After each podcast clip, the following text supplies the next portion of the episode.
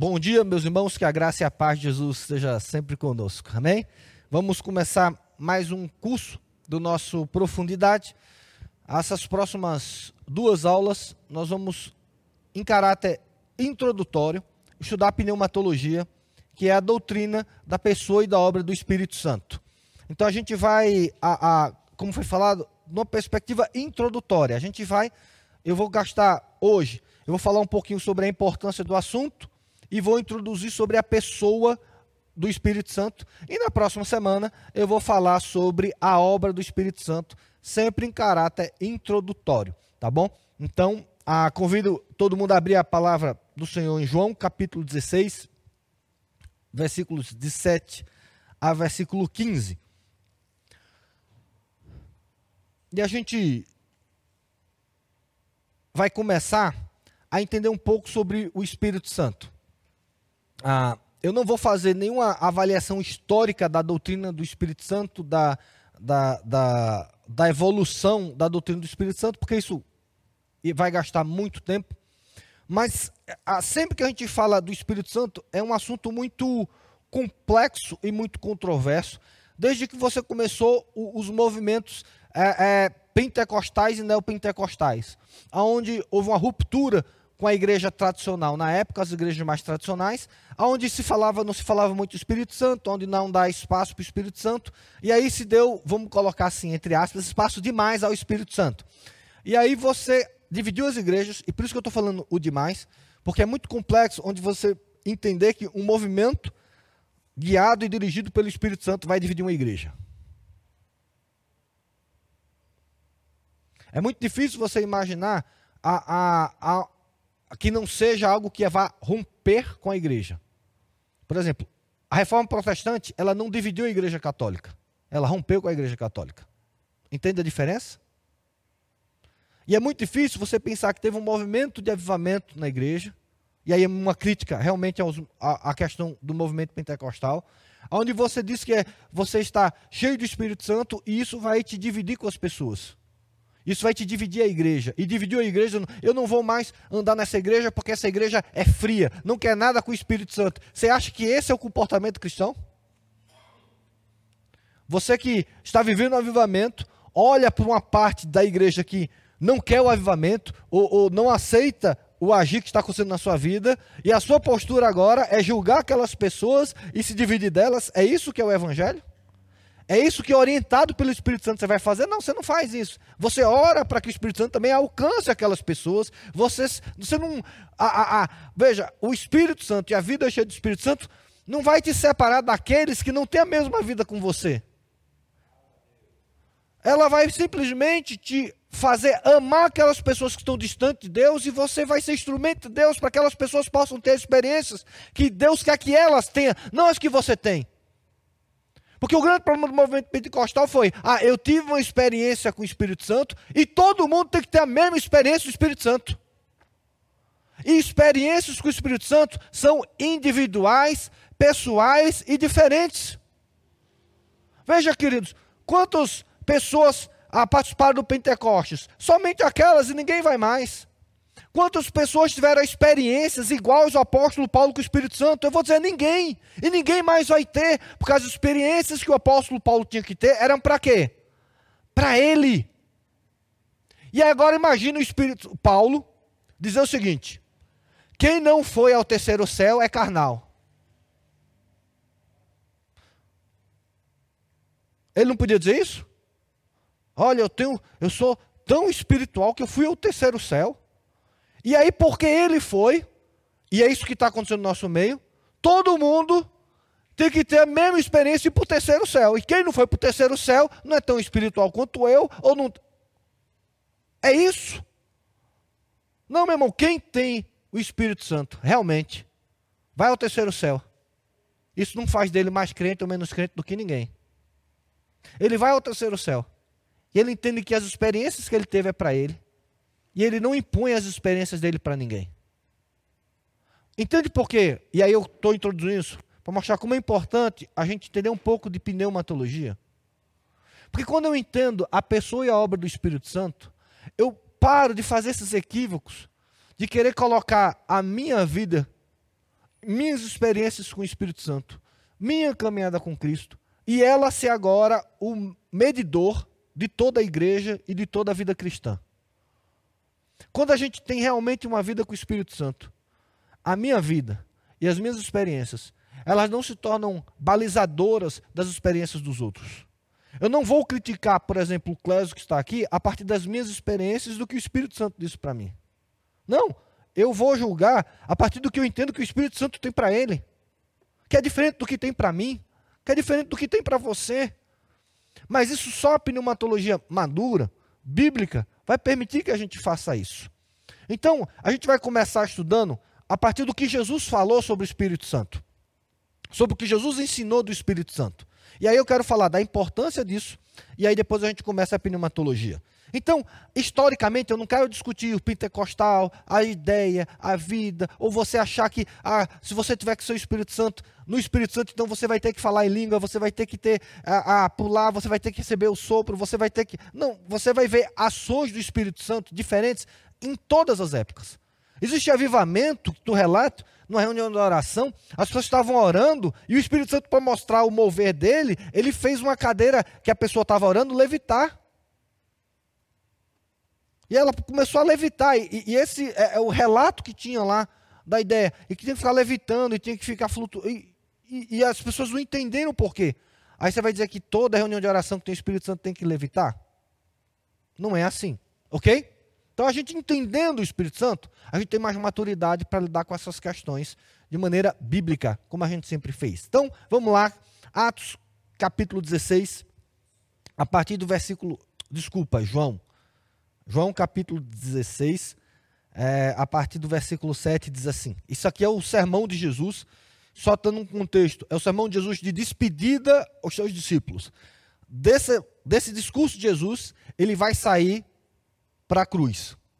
Então são as últimas palavras de Jesus aos seus discípulos. E ele diz assim: Mas eu vos digo a verdade, convém-vos que eu vá, porque se eu não for, o consolador não virá para vós outros. Se, porém, eu for, eu vos enviarei. Quando ele vier, convencerá o mundo do pecado, da justiça e do juízo. Do pecado, porque não crê em mim. Da justiça, porque vou para o Pai e não me vereis mais. Do juízo, porque o príncipe desse mundo já está julgado.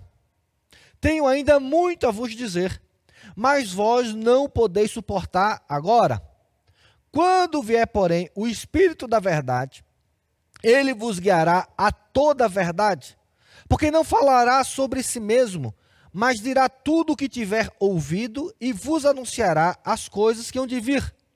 Ele me glorificará, porque há de receber do que é meu e vos há de anunciar. Tudo quanto o Pai tem é meu. Por isso, o que vos disse que há de receber do que é meu e vuluar de anunciar. Amém? Então, meus irmãos, vamos aqui para a importância da pneumatologia. E acho que aqui a gente precisa entender, e às vezes a gente, corretamente, nós somos é, totalmente cristocêntricos. Jesus é tudo para nós. E olha como Jesus começa o versículo 7. Mas eu vos digo a verdade convém-vos, ou seja, convém a vós, é bom a vocês. Olha o que ele está falando para os discípulos. É bom para vocês o quê? Que eu vá. E olha só que loucura para nossa mente. Jesus está dizendo para os discípulos que é bom para os discípulos ele ir. Ele está dizendo para os discípulos que é bom que ele não esteja mais no meio deles. Fácil dos discípulos ouvir isso? Jesus está dizendo assim: convém-vos, convém a vós, que eu vá. É melhor para vocês que eu vá, que eu não esteja entre vós. E veja o argumento dele: por quê? Porque se eu não for, ou seja, se eu ficar, o Consolador, o Espírito Santo, não virá para vós outros, Olha então o que Jesus está dizendo. A melhor, o que pode melhor acontecer para vocês é eu ir embora. Porque na hora que eu for embora, quem é que vem? O Espírito Santo. E se eu não for, ele não vai vir. Ponto. Queridos, eu quero começar a mostrar isso. Você tem essa compreensão de que o Espírito Santo é tão importante, tão importante, tão importante, que Jesus falou que é melhor ter o Espírito do que ele.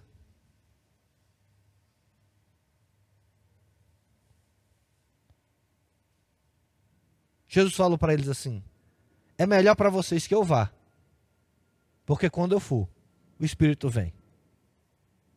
Querido, nós estamos em que época? Na época de Jesus disse que seria muito melhor. Jesus está dizendo: é melhor essa época que nós estamos vivendo do que a época que ele passou com os discípulos. Não é isso que ele está dizendo aqui? Ou eu estou equivocado? É diferente, né? Olha como é importante entender o Espírito Santo. Se você perguntasse hoje, né, Ana, você queria voltar para época de Jesus, conversar com os discípulos, sentar com Jesus à mesa, quem era o crente que ia dizer assim, não, não quero não. Mas Jesus está dizendo assim, não, não queira voltar não, hoje é melhor. Convém-vos, convém a vós, é muito melhor a vós que eu vá.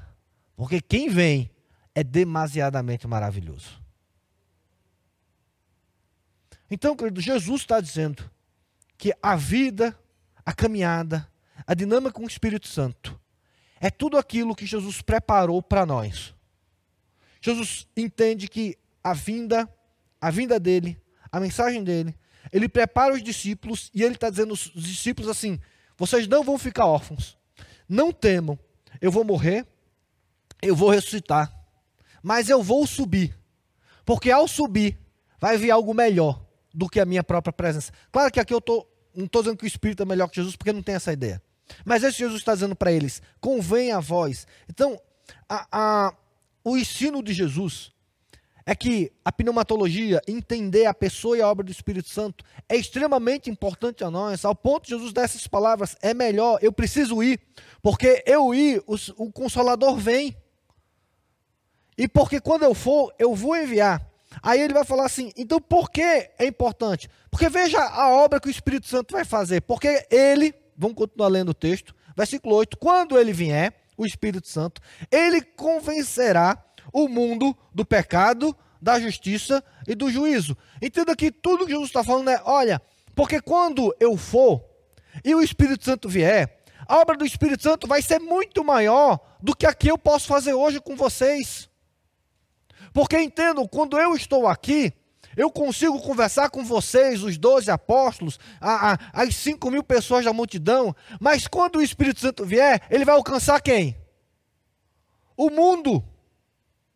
O Espírito Santo não vai ter as barreiras que a humanidade de Jesus a, a impunha a ele.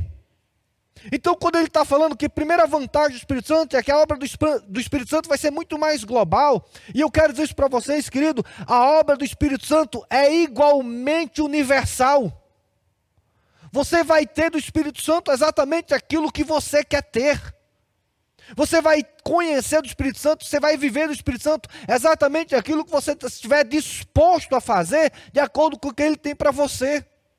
Não existem pessoas mais privilegiadas pelo Espírito do que outras. O que acontece com Jesus, não. Jesus tinha os mais privilegiados, ou não?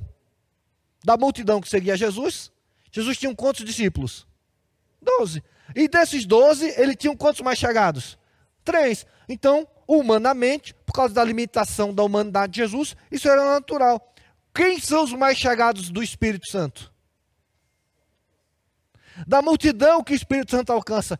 Quem são os escolhidos dele? Não tem. Porque o Espírito Santo vai ser dado a quem? A todos em igual medida. Meu irmão, se você sente falta do Espírito, a culpa é somente sua. O Espírito Santo não tem 12 mais chegados, não tem mil mais chegados, não tem cinco mil mais chegados, não tem nenhum mais chegado. Ele vai ser dado ao mundo. E ele vai convencer o mundo do pecado, da justiça e do juízo. E essa obra é essencial. Aí Jesus fala do pecado por quê? Porque eles não creem em mim. E aí a gente vai perceber a perspectiva da obra salvífica do Espírito Santo, como a, a, o papel do Espírito Santo na soteriologia. Aí ele vai falar no versículo 10 da justiça. E aí parece que Jesus fala algo que não tem nada a ver, porque quando ele fala assim, ele vai convencer o mundo do pecado, porque a, a, a, eles não creem em mim, tem lógica. Só que ele fala assim, e ele vai convencer o mundo do quê? Da justiça. Por quê? Porque vou para o Pai e não me vereis mais. O que, é que isso tem a ver com justiça? Mas, mas como é que? O que ele está dizendo, Jesus está dizendo para os discípulos é: ele vai convencer o mundo da justiça, porque agora ele vai ser a bússola moral da vontade de Deus para as pessoas. Porque naquele, até aquele momento, quem era a bússola moral e revelava a vontade de Deus para as pessoas? Não era Jesus? Eu digo para vocês o que é certo e errado. Eu anuncio para vocês as coisas do reino. Então o Espírito Santo vai te convencer da justiça, do que é justo, do que é correto, do que agrada a Deus. Por quê? Porque eu não vou estar mais presente. Eu não vou poder mais falar para vocês. Mas Deus não vai ficar calado. A bússola moral do cristão, a, a, o, o, o, aquele que vai anunciar a vida com Deus e que agrada a Deus, quem vai ser agora? O Espírito Santo. Meu irmão, você quer conhecer a justiça de Deus? Não tem outro caminho, a não ser que você abra o seu coração para o Espírito Santo. Não tem outra opção. Não vai ser a igreja. A igreja vai te dar moralidade, a justiça de Deus. Só que vai te dar o Espírito Santo. E aí, como eu estou falando que é introdutório, né? A introdução mais longa que você vai ver na sua vida hoje. E, e ele vai dizer do juízo, porque o príncipe desse mundo já está julgado. E agora é interessante isso. Ele vai convencer do juízo, porque, querido, quem conhece, quem tem intimidade e quem vive pelo Espírito Santo não tem medo do inferno.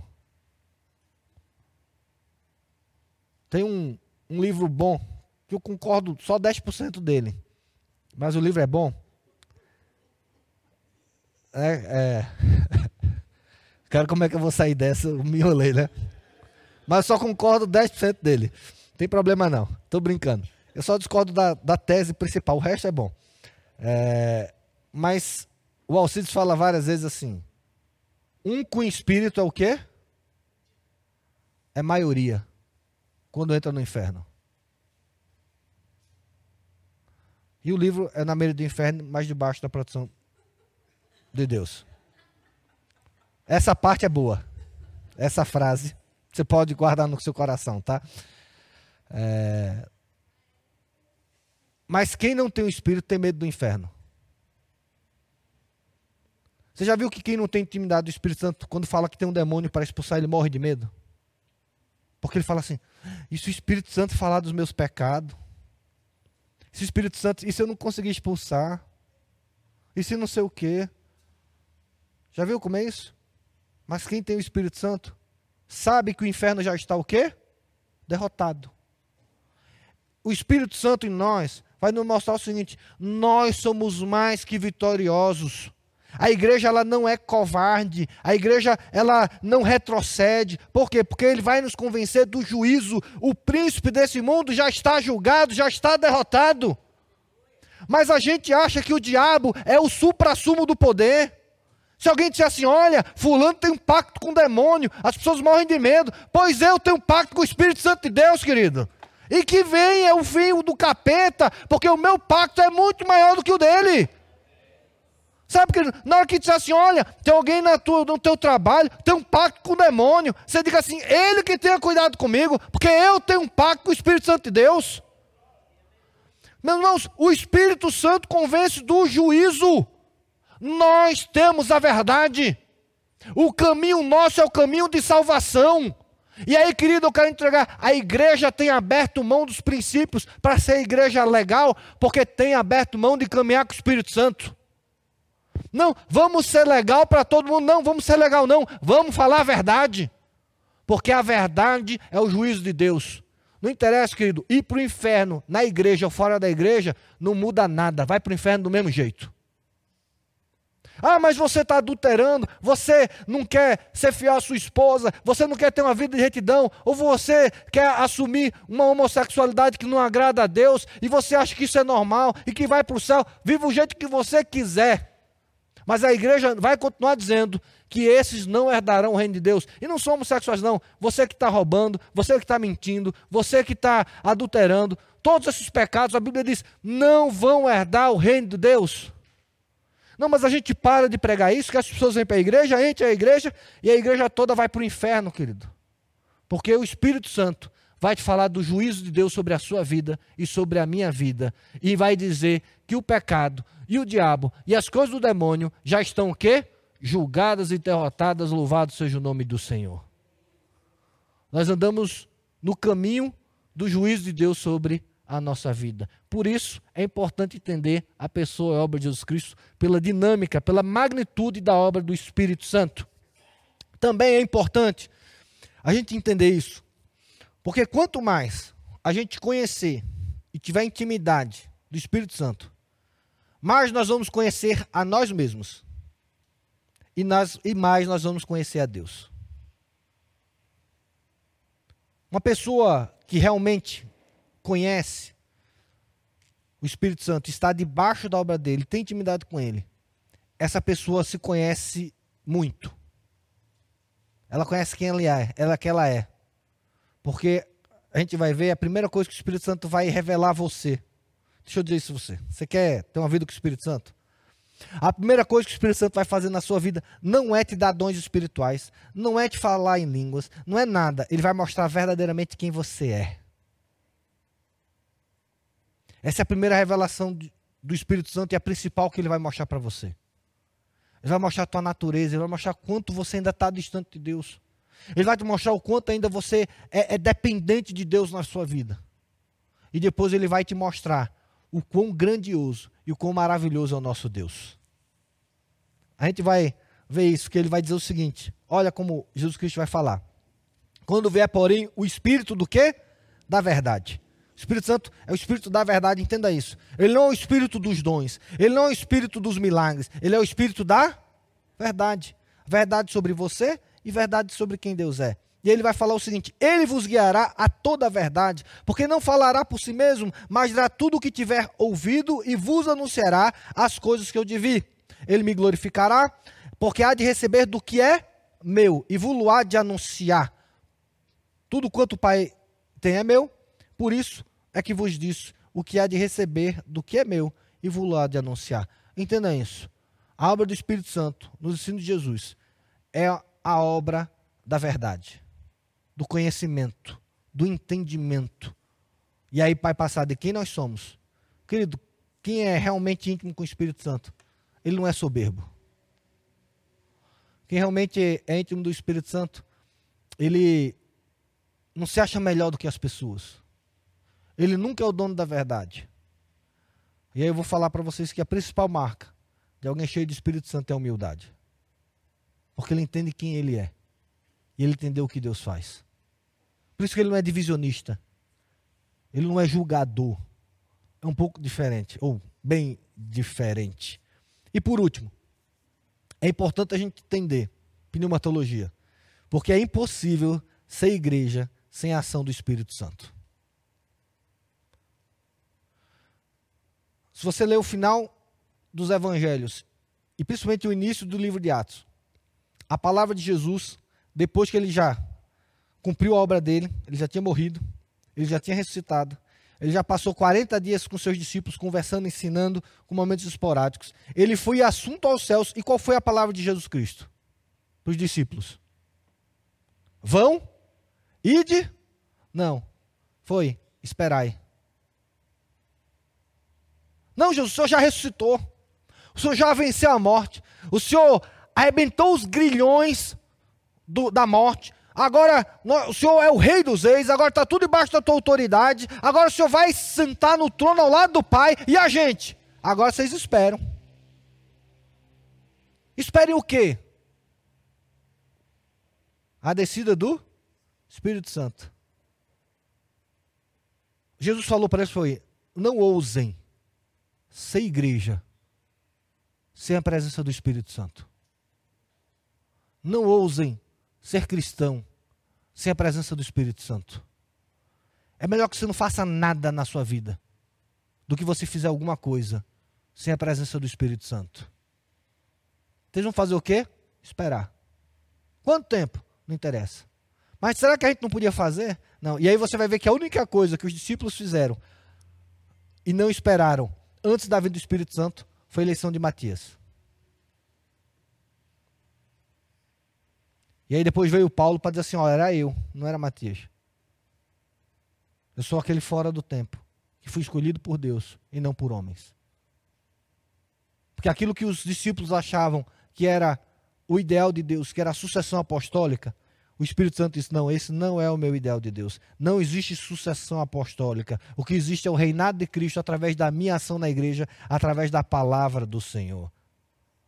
A sucessão dos apóstolos vem pela palavra do Espírito Santo e não por outras pessoas. Amém? Entende isso, querido? Jesus disse: Não seja igreja sem Espírito Santo. Sinceramente, queridos, o quanto você tem deixado o Espírito Santo agindo no seu coração para você ser igreja? O quanto você tem entendido que para ser igreja, você não, não é ser membro e não é vir para o culto. Ser igreja é ser direcionado pelo Espírito Santo para viver aquilo que Deus tem para cada um de nós. E a sua decisão de ser igreja, ela passa pelo Espírito Santo e não por aquela porta. Não por esse vídeo, mas por a orientação que o Espírito Santo tem na sua vida. E aí, querido, hoje a gente tem essa mudança de igreja para igreja, essa festa de igreja. Você ouve um sermão aqui, depois você ouve outro segundo, porque está faltando intimidade com o Espírito Santo de Deus. Porque o Espírito Santo de Deus vai te arragar, vai te arregar, vai te marcar, vai te enraizar numa igreja qual que ele tem para que você frutifique para a glória do nome dele. Mas quando não tem pneumatologia hoje, como não tem mais um entendimento de que é o Espírito Santo, a gente vai viver no nosso bel prazer. Aí eu estou na igreja que me acode mais, a igreja que me agrada mais, a igreja que me edifica mais, a igreja que é mais interessante, a igreja que o sermão só passa de 30, não passa de 30 minutos, a igreja que tem isso, que tem aquilo, a igreja que é legal para o meu filho, a igreja que é para tudo isso. Todos os critérios têm, menos um, aonde o Espírito Santo está me enviando para eu estar naquela igreja. Porque talvez você não seja escolhido pelo Espírito Santo para ser o agente de receber algo da igreja mas você vai ser o agente do Espírito Santo para levar algo para a igreja. Você tem que estar onde o Espírito Santo está. Querido, toda vez que você ou eu pensamos em viver a igreja e ser igreja, independente do Espírito Santo, iremos falhar miseravelmente. Viver a vida cristã, independente do Espírito, é falhar completamente e constantemente. Por isso é importante entender a pneumatologia. Ok? A introdução mais longa que vocês viram na sua vida, não é isso? Mas eu quero mostrar para vocês, querido, é, é extremamente importante. Então, por que a pneumatologia é importante? Primeiro, porque Jesus falou que é importante. Jesus falou que era melhor o Espírito em nós do que ele presente aqui. Segundo, porque a obra do Espírito Santo é enorme, ela é grande. Terceiro, porque ao conhecer a obra do Espírito Santo e o Espírito Santo, eu vou conhecer mais a mim mesmo e mais do meu Deus. E quarto, porque é impossível ser igreja e a viver igreja independente do Espírito Santo. Então esse é meu convite para você se aprofundar nesse assunto, tá bom? Vamos agora sobre a pessoa do Espírito Santo introdutoriamente. Então, eu quero começar esse estudo e eu já estou achando que eu vou ter que ter três aulas mesmo. No próximo eu vou falar um pouco mais sobre a pessoa do Espírito Santo, porque eu quero começar sobre o que não é o Espírito Santo. Entender a obra e a pessoa do Espírito Santo hoje, no nosso meio, a gente precisa começar o estudo sobre o que não é o Espírito Santo. Porque a, a, se a gente falar na prática, na teoria, na sistemática, na sistematização, o conceito de Espírito Santo, ele é muito diferente do nosso na prática. Então deixa eu dizer algumas coisas sobre o que não é o Espírito Santo. Primeiro, o Espírito Santo não é uma força divina. O Espírito Santo não é o agir de Deus. Você não pode confundir o agir de Deus com o Espírito Santo. O Espírito Santo ele não é. Por que eu estou falando isso? Porque o Espírito Santo não é o impessoal. O Espírito Santo não é Deus agindo, não é o agir de Deus como algumas pessoas acham. Não, tá vendo? Olha, tá vendo? O agir de Deus, então significa que o Espírito Santo está sobre nós. Não, não é isso. Por exemplo, Deus teve um agir sobre Nabucodonosor ou não? Quando Nabucodonosor teve o sonho? Significa que Nabucodonosor é cheio do Espírito Santo? Não. Entende a diferença? O agir de Deus não qualifica a pessoa, ou a pessoa está debaixo do agir de Deus, não significa que a pessoa é cheia do Espírito Santo, porque o agir de Deus não é o Espírito Santo. O agente do agir de Deus não significa que o Espírito Santo está habitando nele. Está dando para entender isso? Porque Deus pode usar ímpios para fazer a vontade dele. Deus pode usar crentes normais, que não têm intimidade. Deus pode até usar crentes carnais para revelar a vontade dele. Isso não significa que aquela pessoa tem o Espírito Santo. Então, quando eu quero dizer a você, quando uma pessoa é benção na sua vida, isso não significa que ela conhece e tem intimidade com o Espírito Santo. Então, eu estou falando isso porque às vezes a gente acha que o Espírito Santo é esse mover de Deus, é a força de Deus, é Deus em ação. Então, toda vez que Deus está em ação, a gente vê o Espírito Santo. Às vezes, toda vez que, e aí eu vou usar aqui, e de novo, não tem crítica nenhuma a isso, toda vez que a gente, por exemplo, vê o, o, o, Bolsonaro usando um versículo da Bíblia ah, como tema. Aí fala, tá vendo? É cheio do Espírito Santo. Ou não, ah, tá vendo? O, o Bolsonaro eu entendo como sendo alguém diante de Deus para trazer paz à nossa nação. Ok, eu não estou dizendo que ele é cheio do Espírito Santo, nem que ele é crente. Ah, o Bolsonaro foi para a igreja, e daí? E daí? Isso não faz a pessoa crente, não faz que ele tenha intimidade com o Espírito Santo. Dá para entender por que eu estou falando isso, querido? Porque você entender que o agir do Espírito Santo, o agir de Deus, não é o Espírito Santo de Deus. São coisas distintas. Segundo, a, o agir, o Espírito Santo. E aí aprenda isso. Se você aprender isso hoje, já vai ser extremamente transformador na sua vida. O Espírito Santo não é a sua consciência.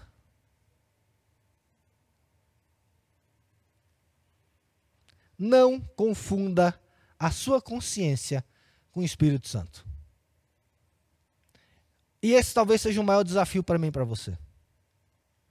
Porque quando a nossa consciência está em paz, a gente acha que é de Deus. A consciência ela nunca foi um critério de Deus para que a gente tome as nossas decisões. Não, estou em paz com a minha consciência. Não. As nossas decisões têm que ser feitas na paz de Cristo e não na nossa consciência não é a nossa paz, não é aquilo que nos dá tranquilidade. Sabe onde eu aprendi isso, querido? Eu aprendi quando a. Me ajude, acho que foi o genuíno do PT, ele foi assumir. Aí o Nilo ele vai me lembrar. Foi assumir a, a cadeira do Senado. Acho que alguém tinha, tinha a, a, a, vago a vaga do. E ele era o primeiro suplente. E eu lembro que quando ele foi assumir, ele foi com a Constituição na mão. Nessa hora, todo mundo usa a Constituição quando é a favor de, a de si, né? Foi levar no peito. E no discurso dele fez assim: Eu estou em paz com a minha consciência que eu posso abrir isso. E aí eu consegui entender naquele momento que a consciência talvez seja a nossa maior inimiga de entender a obra de Deus para nós. Porque alguém que é provadamente corrupto não pode estar em paz com a sua consciência, a não ser que a sua consciência não seja nada de Deus na sua vida. Aqui não há crítica nenhuma política a isso, a qualquer político. Entende o que eu estou falando? Porque a consciência, ela é determinada pelo conjunto de moral que você vai sendo construído na sua vida. Então a sua moralidade, aquilo que você entendeu que é certo e errado. Eu conheço eh, pessoas algumas pessoas que elas pagam propina e a consciência delas não a acusam por pagar propina. Eu conheço pessoas que recebem propina e que a, a, a, a moralidade delas, a consciência delas não a atacam porque elas recebem propina. Por quê? Porque moralmente ele entendeu que isso é certo. Então aquilo não vai acusar ele porque ele vai dizer assim, mas todo mundo recebe. Todo mundo faz. Não é isso que a gente já ouviu? Entendeu? Ah, poxa, mas você vai lá. É, é eu, eu, até, só para você ter ideia, estava conversando com uma pessoa essa semana, ela faz assim, não. A gente vai para uns hotéis, aí o que é que eu faço? Eu sempre sento na mesma mesa do hotel, porque no primeiro dia eu dou um agrado maior para o garçom do hotel e aí ele me atende melhor. Me dá uns Entende como isso é propina? Como isso é, é irregular? O garçom não tem que fazer isso? Mas ele acha isso normal, porque na consciência dele isso é correto. E essa é a diferença do Espírito Santo. E por isso a gente não quer viver com o Espírito Santo. Porque quando a gente faz isso que todo mundo faz, o que é que o Espírito Santo diz pra gente? Uh -uh. Não faça isso. Essa não é a minha moral. Isso não é o que eu tenho. Isso não vai agradar a Deus. Isso não é um comportamento que eu espero de você. Mas a gente vai dizer para o Espírito Santo, mas Espírito Santo, todo mundo faz isso. E aí o Espírito Santo vai dizer assim: meu critério não é todo mundo. Meu critério é o quê? É o Pai. É aquilo que agrada ao Pai. Então, querido, a gente entenda isso. O Espírito Santo ele não pode ser confundido com a sua consciência. Não, mas minha consciência está limpa. Ok, ótimo. Bom para você. Só vai fazer você dormir bem. E o Espírito Santo aprovou ou não aprovou a sua atitude? Não, mas eu durmo em paz comigo mesmo. Ok, ótimo. Que bom que você dorme em paz com você. Desejo isso a todo mundo. Mas o Espírito Santo aprovou ou não aprovou o que você fez? O que eu não posso dizer é não, tá vendo? Isso agradou a Deus porque eu estou com a consciência limpa. Porque se eu não tiver aprovando a Deus, o Espírito Santo vai falar para quem? Para minha consciência. É isso que a gente entende. E aí a minha consciência agora passa a ser quem? O Espírito. Não, querido, não faça erro, não. Quero que o Espírito Santo vai falar ao seu coração e ele só vai conseguir falar na sua consciência se o seu caráter e a sua moralidade tiver sido totalmente já transformada pela mensagem do Evangelho. Aí sim, o Espírito Santo pode usar a sua consciência. Se não for assim, o Espírito Santo não fala na sua consciência, ele fala no seu coração. Ok? Falei que eu ia, mas é só introdutório, não vou mais falar disso, tá bom? E por último, o Espírito Santo ele não pode ser confundido com a sua experiência religiosa. E aí essa talvez seja a maior dificuldade em termos de religião, é que a gente acha que tudo aquilo que é experiência positiva na, no meio religioso vem do Espírito Santo. Se a gente se sentiu bem, se a gente se sentiu edificado, se a gente se sentiu a, a, a, motivado, se a gente teve uma experiência positiva, automaticamente a gente já considera como sendo obra do Espírito Santo. E isso não é a verdade. Existem experiências que são verdadeiras como experiências, mas elas não são do Espírito Santo. Você acha que existem muitos, e eu acredito nisso, que a maioria dos falsos pastores, dos falsos profetas, qual o grande problema deles? O problema deles não é necessariamente o caráter. Não são pessoas de um caráter mau, que querem fazer o mal, que querem destruir com a igreja. Não é aquele vídeo que a gente assistiu essa semana. Eu entendo que são pessoas que entendem que todas as experiências delas são experiências de Deus e transmitem ela como se fosse de Deus aquilo que não é de Deus. O falso profeta não é um mau caráter. O falso profeta é aquele que diz: Assim falou o Senhor, e o Senhor não falou. Mas ele acredita que o Senhor falou com ele. Esse é o grande problema. Entenda, há muitas pessoas que vêm para a igreja, que estão em pecado, mas são abençoadas na igreja e acham que são aprovados por Deus porque tiveram experiências positivas no culto. Eu já ouvi alguém dizendo assim: Nossa, Fulano, olha, Fulano é uma benção, Fulano tem umas experiências fortes com Deus. O único problema é que Fulano deve a Deus e o mundo não paga nenhuma conta. Eu já vi gente dizer assim: olha, eu conheço Fulano. Fulano é um crente, olha, ele é maravilhoso. Ele, ele tem experiências profundas com Deus. Ele só tem um problema: ele mente demais. Eu não estou dizendo que alguém que tem experiência com o Espírito não possa mentir. O que eu estou dizendo que a gente coloca a experiência. Peraí, peraí, peraí. Como é que o Espírito Santo vai dar a experiência para alguém e não vai mostrar, primeiramente, que ela é mentirosa? Primeiramente, ela não tem que pagar as contas. Primeiramente, que ela tem que honrar a palavra dela. Então, primeiramente, o Espírito Santo vai dizer para aquela pessoa: olha, você é mentirosa, você precisa parar de mentir. E depois o Espírito Santo vai continuar dando experiências. Mas como a gente vem para um culto, e a música tem muito desse poder, palavras ditas a, a, a, tem muito desse poder, a gente confunde o poder da música e das palavras com a ação do Espírito Santo. Porque a gente vem para um culto, a gente vem com experiência, a gente ouve músicas, a gente vem, entra naquele clima né, a, a, de culto, de adoração, e aquilo envolve a gente, e a gente acha que isso é o Espírito Santo. E na verdade isso não é, isso são experiências. Onde eu aprendi isso? Eu aprendi isso no estádio de futebol. Vocês não têm o privilégio para torcer para um time grande, como Santa Cruz Futebol Clube, como eu tive. Então, eu tive como jovem, isso foi muito bom para a minha maturidade. Eu já fui para o estádio do Arruda, lá em Recife, que não conhece o Pernambucano, com 86 mil pessoas. Eu fui para o estádio com 86 mil pessoas e eu sou uma pessoa extremamente tímida e vocês sabem comportada. Mas na hora que tinha 86 mil pessoas pulando no estádio, gritando os, os gritos de torcida do Santa Cruz, que não adiantou muito, é verdade, mas estava lá. E você vê aquele estádio tremendo, 80 mil pessoas cantando. E eu dizer a vocês: 80 mil pessoas cantando qualquer coisa impacta. Pode ser o canto do inferno, vai impactar. Por isso que você vê aí gente cantando música do inferno, 100 mil pessoas, e aquilo é uma experiência absurda para as pessoas. E o negócio era tão maluco, imagina eu, do jeito que eu sou, bem tradicional, 85 mil pessoas pulando. Eu estava pulando, sem camisa, rodando assim no meio do estádio, gritando feito maluco. Eu disse assim, cara, nem eu acredito que eu estava ali. Mas muito. Por isso que eu estou dizendo, não é qualquer time, um Atlético Mineiro que não ganha nada, não dá nada. Então o que acontece?